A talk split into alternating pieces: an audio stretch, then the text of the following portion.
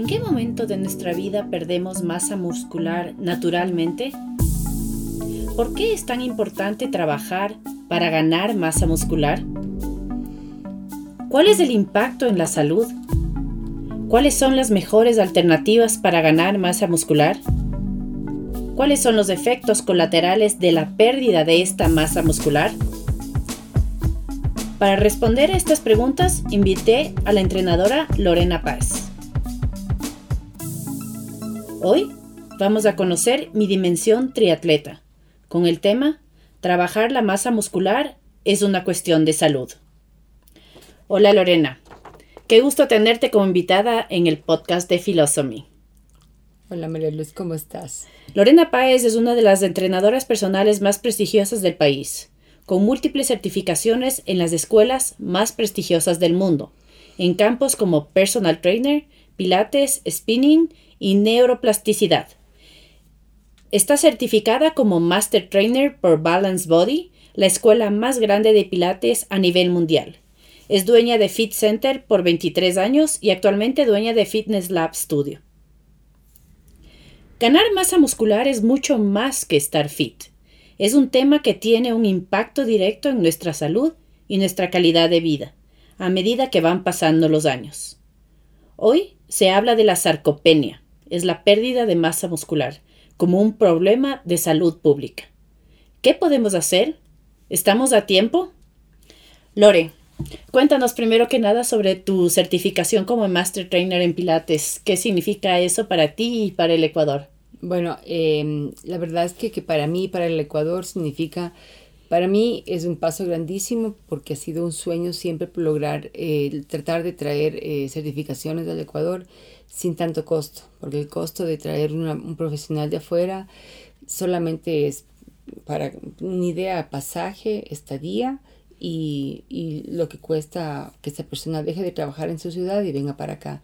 Entonces cualquier certificación que viene al Ecuador es triplicada en precio por, por, por esas cosas. Entonces ahora, eh, al yo haberme certificado y pasado el curso, puedo eh, certificar yo aquí a, la gente de Ecuador y yo soy de aquí, entonces no, me, no tendrían que pagarme ni un pasaje, ni un hotel, ni, ni los gastos aparte de lo que cobra un profesor por dar una clase, un instructor, eh, porque estoy aquí. Entonces esto desde el punto de vista de crecimiento en el área de fitness y de pilates eh, es grandísimo porque la posibilidad de que más profesores puedan eh, estudiar y capacitarse eh, va, a ser un resultado buenísimo a, fin de, a, final del día porque vamos a tener más gente capacitada para dar clases adecuadas. ¿Cuál sería el título que recibirían estas personas que harían la certificación contigo aquí en Ecuador? Yo soy la representante de Balance Body en Ecuador. Mi centro eh, Fitness Lab es un centro eh, avalado por Fitness Lab, por, eh, perdón, por Balance Body. Entonces, yo después de que pasen eh, los cursos y den sus exámenes y yo envío toda la información a Estados Unidos, ellos directamente les envían los diplomas a, los, a, las personas que han pasado y, y, quien no ha pasado tiene la oportunidad de volver a dar su examen.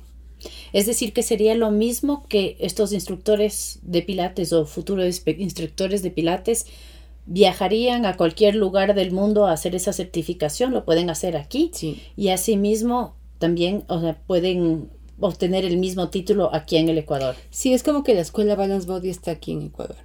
Bueno, ese es un avance grandísimo porque ha sido lo que muchos instructores no han podido capacitarse. Y, no, y, es difícil hacer. Y es difícil para la gente del Ecuador, por nuestra economía, poder pagar cursos tan caros, porque en realidad son súper caros por todo lo que te digo. ¿Qué, ¿Qué es lo que... O sea, ¿cuánto te, te demandó a ti obtener esta certificación? Em, primero han sido años de trabajo y después eh, apliqué y para aplicar eh, tenía que enviar todo mi historial de estudios y mm, me tocó, me, tocó abrir carpetas y, llamar a escuelas de hace 20 años porque llevo haciendo esto muchísimos años y, y no he guardado todo por un tema de tiempo. Finalmente muchos archivos en el tiempo se perdieron, entonces tuve que recopilar y de ahí tenía que cumplir con lo que ellos nos exigían, que eran tantas horas de estudio, tantos niveles de estudio, tantos cursos hechos y, y, enviar todo eso y después ver si te aceptaban para entrar. Y de ahí el curso duró nueve días que fueron casi casi de 11 horas diarias de estudio revisando y este curso fue de mat pilates y de, de la cama de pilates eh, esta es la primera parte que yo ahorita puedo certificar. El próximo año tengo la siguiente parte que son los otros equipos de pilates que en Ecuador todavía no, no creo que hay mucha gente que tiene y lo, más, lo, que más usamos aquí es mat y, reformer. Por eso decidí esta parte. Bueno, ahora sí, vamos a entrar a, uno de los temas que tú dominas y que nos hemos dado cuenta que es bastante preocupante, ¿no? queremos hablar sobre este término llamado la sarcopenia. Cuéntanos tú qué es, qué tan común es entre la población y cuáles son sus efectos. Bueno, el término sarcopenia significa que eh, la pérdida de músculo, ¿ya? Y los estudios y, los libros y lo que, lo que he leído eh, indica que el ser humano desde los 30 años, y hay estudios que dicen antes, ¿no? digamos que desde los 30 años en adelante hay una pequeña pérdida de músculo que es casi imperceptible, que ese es el problema, porque si fuera perceptible creo que tendríamos más susto. Solo que al pasar de los años es casi imperceptible, entonces hablamos de que cada 10 años hay, hay estudios y doctores y tendencias que dicen que son 3%, otras personas, otro, otros, otras tendencias dicen que son 5, 4 y, y, es, y digamos que estamos ahí, ¿no? Em, entonces, sin que te des cuenta, tu cuerpo va perdiendo la masa muscular a pasar los años y no solamente pierdes la masa muscular, sino que el músculo es lo que le sostiene al esqueleto. Y si no tengo un músculo fuerte, la fuerza va directamente al hueso y el hueso comienza a debilitarse. Entonces, de ahí viene el término de osteoporosis, viene el término de que tienen problemas articulares y que pueden tener eh, lesiones eh, y sin, sin, que sea una enfermedad, o sea, la osteoporosis es una enfermedad, solamente que sin que sea una, enfermedad como la artritis, que ya es una, que puede ser una condición, eh, eh, el tema de la sarcopenia es básicamente algo que viene con la edad, con el paso de los años, desde los 30 años, que somos jóvenes a esa edad. Y lo que eh, va acompañado de esa sarcopenia casi siempre, si no siempre, es la falta de ejercicio. Y, y, bueno, yo entendería también que no solamente verían a la, los, los beneficios de mantener una hacer el trabajo muscular, no solamente la parte física, sino también mental. ¿Cuáles son los beneficios de, seguir trabajando? El, el, ejercicio, básicamente, así medio rápido, lo que significa es que el ejercicio, cuando tú te agitas un poco, necesitas más oxígeno. Entonces, eh, tú metes más oxígeno a tu cuerpo, la sangre lleva más oxígeno a todo el cuerpo entonces también llega al cerebro más oxígeno. Aprendes, te toca aprender a respirar mejor porque necesitas meter más oxígeno. Y en, ese, y en este proceso limpias más tu cuerpo cuando exhalas, botas los desechos que tienes adentro de tu cuerpo y metes más oxígeno y, tu cuerpo, todo tu cuerpo está más oxigenado. Entonces cuando tienes más oxígeno, no solamente en los músculos, sino en el cerebro, eh, tienes un cerebro más vivo, más activo, más, más despierto. Bueno, leí también yo dentro de los estudios preparándome para este podcast que mm, el hacer eh, trabajo de fuerza muscular puede eh, evitar y prevenir que se produzca enfermedades como el Alzheimer o la demencia, que ahora ya son epidemias mundiales, ¿no? Sí, hay estudios que, mm, que demuestran que el, el hacer eh, actividad física nos ayuda a prevenir ciertas enfermedades. De hecho, hay un estudio súper interesante con el Parkinson, que suben en la bici a un señor que no puede ni escribir. Antes de subirse a la bici no puede escribir, tiene un Parkinson súper avanzado. Le ponen encima de la bici, le ayudan a que se vaya en la bici, pedalea un rato, regresa, le bajan de la bici y le hacen escribir y ya puede escribir. Entonces, así específicamente qué pasa en eso, no, no, no, no sé, no, no tengo ese, esa expertise, solamente que a, grandes rasgos lo que puedes saber es que el hacer ejercicio es, es un trabajo tuyo contigo mismo. Es un, es un encontrarte, es un trabajar para ti, es un beneficio para ti mismo. Entonces, el hecho de que te, te suban una bici o que hagas tú un ejercicio que estás contando y repitiendo y haciendo, hace que te concentres en lo que estás haciendo y que tu mente deje de divagar tanto y comience a enfocarse en algo. Que somos expertos en divagar. No nos gusta sentarnos a, a hacer una cosa y tenemos mil cosas. Es poca la gente que es súper buena concentrándose. Entonces, una es de eso. Y los beneficios que van como también lo que te decía, ¿no? El hecho de que entre más oxígeno al cerebro, tiene que ayudarte. Bueno, si es que estamos pensando que a partir de los 30 años comenzamos a perder masa muscular, si es que somos, estamos inactivos, posiblemente esa, e, esa pérdida se pueda, se puede incrementar. Sin embargo, creo que todavía podemos podemos revertir eso y, mejorar. ¿Qué es lo que podemos hacer para mejorar justamente esa composición corporal? ¿Cuál es el entrenamiento indicado? Y, a mí sí me gustaría hablar de, los adultos y adultos mayores, que claro, la gente piensa que al cumplir años o al tener más edad, por tener más edad tienen que dejar de hacer ejercicio o tienen que bajar el ritmo de sus vidas, cuando yo creo que viendo todos estos datos, debería ser el contrario. ¿Qué es lo que se recomendaría para las personas de avanzada edad? Em, ese es un problema que tenemos, yo pienso, en el Ecuador súper grande. Lamentablemente el Ecuador está atrasado en algunas cosas. Eh, en, el parte de, en la área de fitness estamos súper, súper atrasados en comparación a Colombia o a Perú. Y es verdad que la, la gente de tercera edad piensa que debe quedarse en su casa eh, hay datos importantes en que dicen que cuando los abuelos o las abuelas se rompen la cadera, no se rompen la cadera porque se caen, porque todo el mundo dice, ah, mi abuelita se cayó y se rompió la cadera. No, se rompen la cadera de pie y se caen. O sea, el dato ah, es... O sea, se les rompe y se les rompe paradas porque tienen una osteoporosis súper fuerte y se cae la abuelita o la abuelita. No es que se cayeron y se rompieron, no. Eh, hay, estudios larguísimos. Entonces, eso te dice la, poca actividad física que la gente de, de, tercera edad tiene. Piensa que porque son adultos no deben hacer ejercicio cuando debe ser el contrario. Deben mantenerse haciendo ejercicio. Em, te piden que hagas eh, algo aeróbico todos los días y que de hecho a medida que, seas, que tengas más edad aumentes el ejercicio. Tienes que hacer ejercicio de fuerza usando peso, y, de a poco ir aumentando el peso y finalmente tienes que estirarte porque otra de las cosas que perdemos es movilidad articular. Entonces es como que yo cierro una puerta y no le abro durante 20 años. Si abro la puerta se me va con todo y, con todo y marco, ya porque está enmohecido. Lo mismo pasa en las articulaciones. Entonces hay que mantenerles moviendo y tratando de que no, de no perder la movilidad.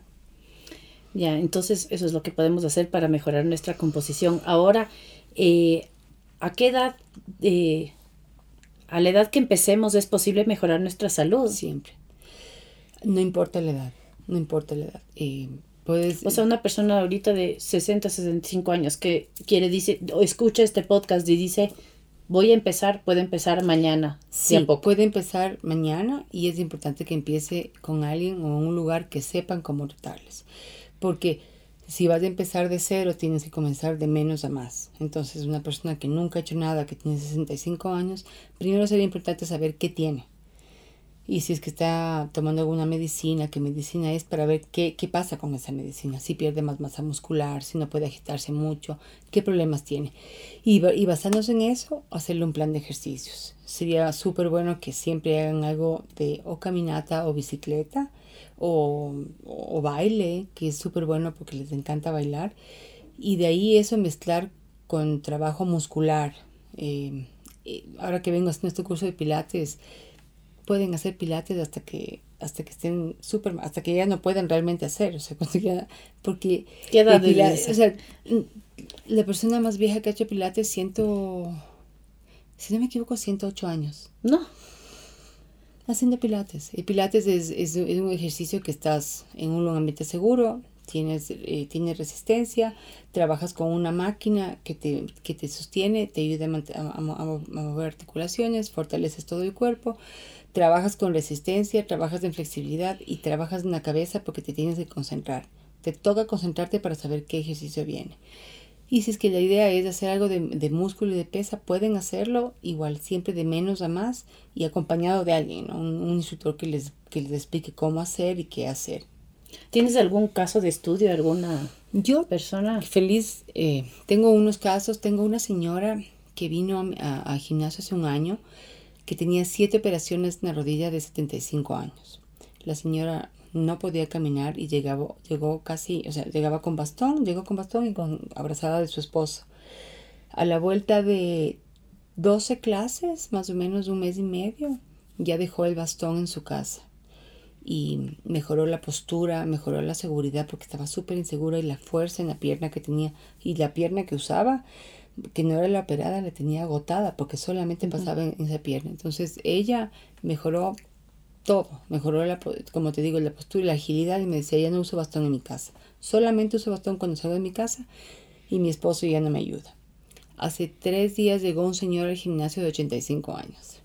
Sí. Hace pilates hace siete años su grupo de señoras de pilates se, se, desgranó y vino a hacer pilates con nosotros. Y no sabes, ¿no? Y al principio estaba asustadísima, fuertísimo, hace todo y está contentísimo. Y, y llega caminando a hacer ejercicio y llega a las siete y media, cuarto de la mañana y sale feliz y hace sus dos o tres veces por semana 75 años. Lúcido a morir, lúcido a morir. Y nada también. Ya. Eh, tengo un, eh, dos señoras más, que una de 72 y una de 78. La de 78 es mi mamá. Y mi mamá eh, hace dos veces por semana de pilates. Mi mami tuvo, tiene una enfermedad en la, en, en, la, sangre que hace trombos. Y, y por eso mucho tiempo dejó de hacer ejercicio y ahora hace ejercicio y es súper ágil. Y, los dolor, y ella me dice, cuando no hago me duelen los huesos y cuando hago ya no.